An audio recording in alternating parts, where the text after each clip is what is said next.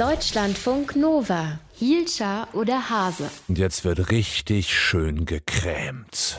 Das Wetter nicht in allen Teilen Deutschlands sonnig, aber das ändert nichts daran. Wir sind in der Jahreszeit unterwegs und wir kommen langsam in den Jahresbereich, wo ohne Sonnenschutz eigentlich gar nichts mehr geht. Wie man das richtig macht, unter welchem Lichtschutzfaktor man erst gar nicht vor die Tür gehen sollte und wie viel von dieser Sonnencreme man eigentlich draufpackt auf die Haut, das hat sich für euch angeschaut Anke van der Weyer aus dem Deutscher Funk Nova Team. Anke, es gibt oft Tagescremes, in denen ein Lichtschutzfaktor inklusive ist. Bringen die was? Also die bringen was, wenn der Lichtschutzfaktor hoch genug ist. Leider ist aber in diesen Tagescremes oft nur so Lichtschutzfaktor 10 oder 15 drin. Das ist natürlich besser als gar nichts, aber viel zu gering im Gesicht eigentlich. Denn unter 30, äh, also Lichtschutzfaktor 30, sollte man gar nicht erst anfangen mit dem Sonnenschutz. Ähm, man liest auch tatsächlich immer wieder davon, dass bestimmte Öle von Natur aus angeblich einen UV-Filter haben sollten. Dazu ist die Studienlage aber ziemlich umstritten und wenn überhaupt, dann wird da auch nur von einem Lichtschutzfaktor von 2 bis 7 ausgegangen. Also darauf sollte man sich auf gar keinen Fall verlassen. Ich ganz persönlich gehe im Gesicht nicht unter Lichtschutzfaktor 50 raus, auch wenn das Wetter 50, ist. mein lieber mhm. Scholli. Das heißt, Sonnenschutz ist bei dir Teil der Morgenroutine, könnte man sagen.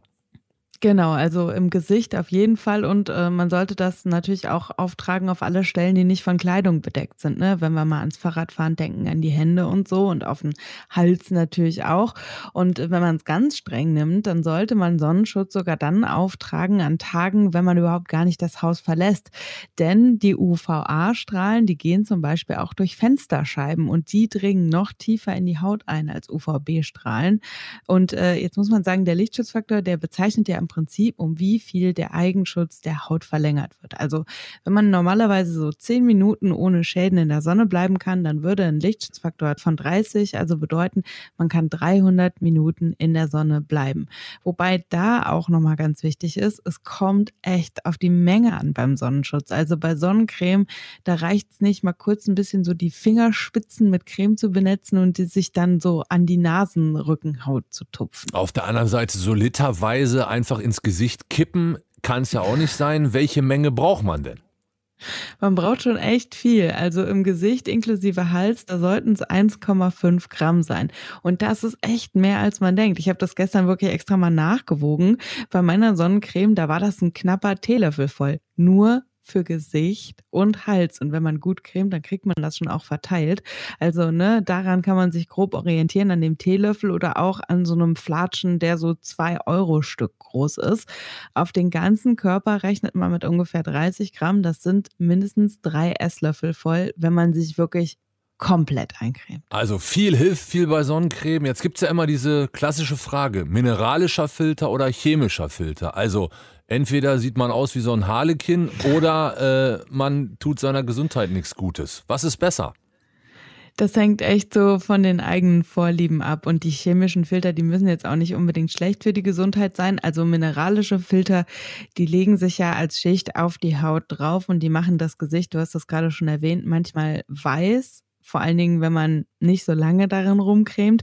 Jetzt ist es aber so, dass ein chemischer Filter, über den in der letzten Zeit gesprochen wurde, Octocrylen ist.